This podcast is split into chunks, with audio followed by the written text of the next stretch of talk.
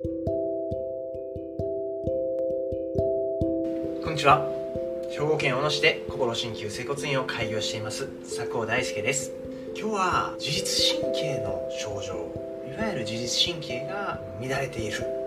自律神経の失調症だとか言われる。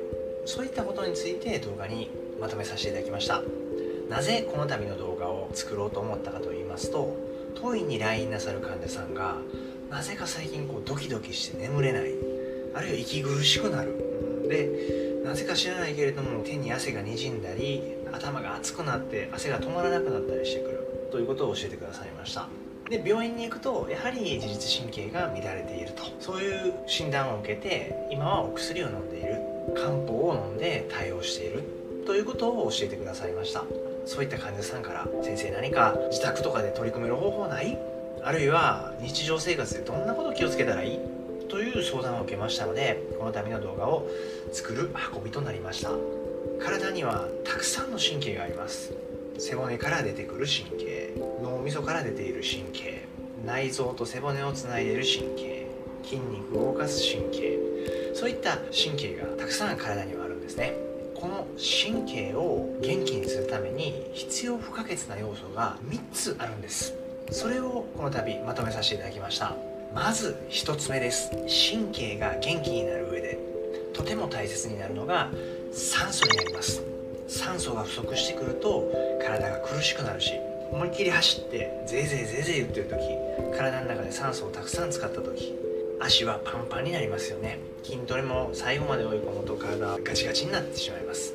つまり僕たちは活動していく上で酸素は必要不可欠なものになってるんですね。ではこの酸素どうやって体に取り込んでいるかというとやはり呼吸をすることになっています。呼吸をしないとやはり人は死んでしまいますし酸素がなくなれば体の機能は消失してしまいますね。この話をすると日常生活の中で私普通に呼吸してるからそこは酸素は問題ないでしょということを言われるんですね。酸素を取り込む量が少なくなってしまうとどうなるか。僕たちは生きていく上で脳が動かなければ活動ができません。そして内臓が動かなければ活動ができないわけです。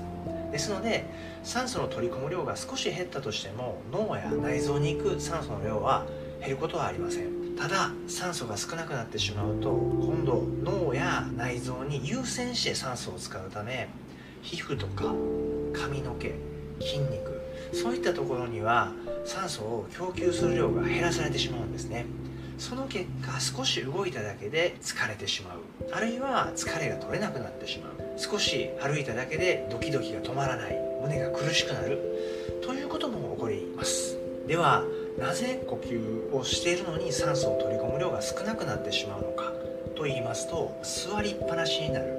あるいは横になってじっとしている。そういう生活が続くと1回の呼吸で酸素を取り込む量が少なくなってしまうんですね。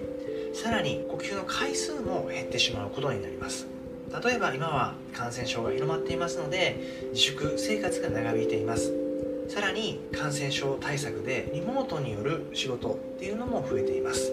日頃だったら人と顔を合わせていたことがなくなってしまう。その結果外に出ることも少なくなってしまうんですね。つまり活動量が減ってしまっているわけです。ではどうやって予防すればいいのか。一つとても簡単なことです。30分に1回。伸びをして深呼吸を心がけてください。それだけで酸素を取り込む量が少なくなっていることをリセットすることが可能になります。そして2つ目です。神経の機能を取り戻すためには栄養が必要になってくるんですね。1日3食必ず食べてるよ。その通りだと思います。この日本で3食食べれないっていう人結構少ないんじゃないかなと思うんですよね。この栄養が3食食べてるにもかかわらずどうして不足してしまうのかというところですが神経を元気にするためには必要な栄養素としてカリウムは必ずと言っていいほど必要になるんですね。このカリウムが不足してしまうと神経は疲れやすくなったりあるいは活動する力が落ちてしまうことになります。ではこのカリウムなんですがどういったものによく含まれているか芋類だとかそういったものにはカリウムは豊富に含まれています。ですのでカリウムが多いものをたくさん食べておけばカリウムを補うことができるのですがカリウムは取り込むことよりも体から出ていくっていうことを防いでいくのが大切なポイントになるんですね。カリウムが出ていく要因としてたくさん汗をかくことおしっこを何回も行くこと下痢をして便が止まらなくなったここういう時って体の中のカリウムが不足しやすい状態になるんですね。熱中症の始めとか手が痙攣するとか言います。それとか汗をかきすぎると体の筋肉って痙攣しやすくなるんですね。長時間走ったりするとふくらはぎがパンパンに張って痙攣してくるという経験をされた方がいらっしゃるかもしれません。体からカリウムが不足してしまうとそういった症状が起こってきます。ではこのカリウムを補うために先ほど言ったように芋を食べるっていうことが一つでした。そしてカリウムが出ていかないようにするためにはどうすればいいか。コーヒー。アルコールを控えていただくっていうことがポイントになります。僕この2つ両方とても大好きなんですよね。ですのでこの2つをよく取りすぎてしまうとトイレが近くなるんですよ。その結果カリウムが体からどんどん抜けていくっていうことになってしまっています。ですのでコーヒーは1日2杯までにしておく。そしてアルコールは休館日を設けて飲まない日を作る。アルコールをたくさん飲んだ時には水を一緒に飲むということを心がけていただくとカリウムが抜け落ちてしまうという問題を防ぐことが可能になります。そして3つ目ですね。神経を元気にするためには何が必要か。これは刺激が必要になってくるんですね。刺激というと今この動画を見ていただいていることも刺激になっています。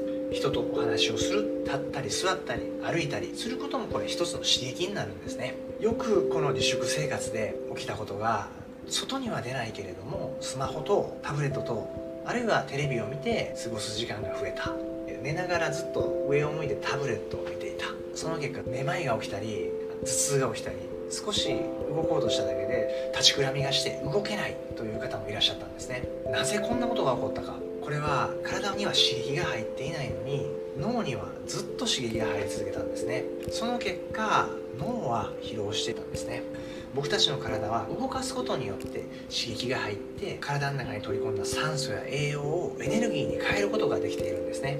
このエネルギーが体の中にたくさんあることによって神経を元気にしていくことが可能になります。でも動かず脳だけを使ってしまうと体のエネルギーだけをたくさん使ってエネルギーを作ることができない状態になっていました。ですのでちょっとしたことで疲れてしまってめまいが起きたり頭痛が起きたりあるいは立ちくらみがしたりして動けない状況になってしまったんですね。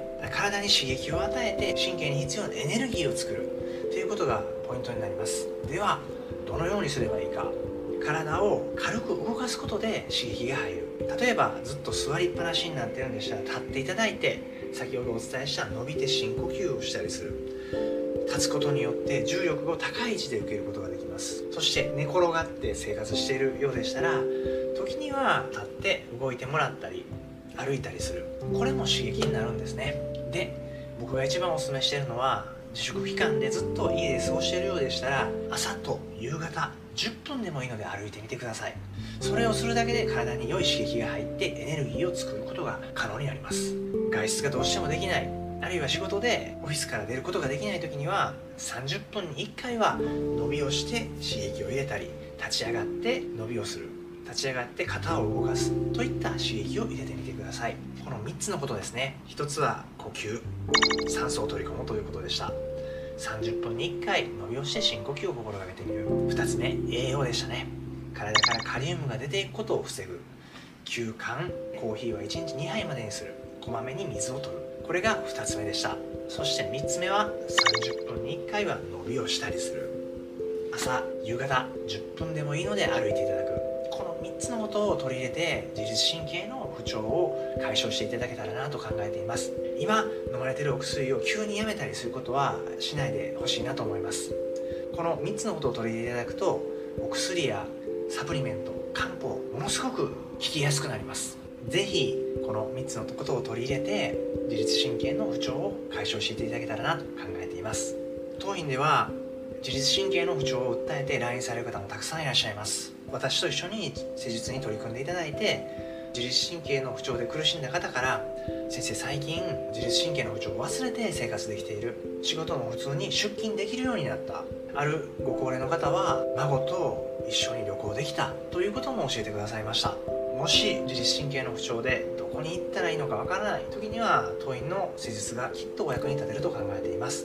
当院では生体治療鍼灸治療微弱電流医療機器を用いて自律神経の不調を改善するように取り組んでおります。もし自律神経の不調でお悩みでしたらお早めにご相談くださいこの度の動画を見て良かったと思う方は親指を立てたグッドボタンとチャンネル登録の方をよろしくお願いします。それでは失礼します。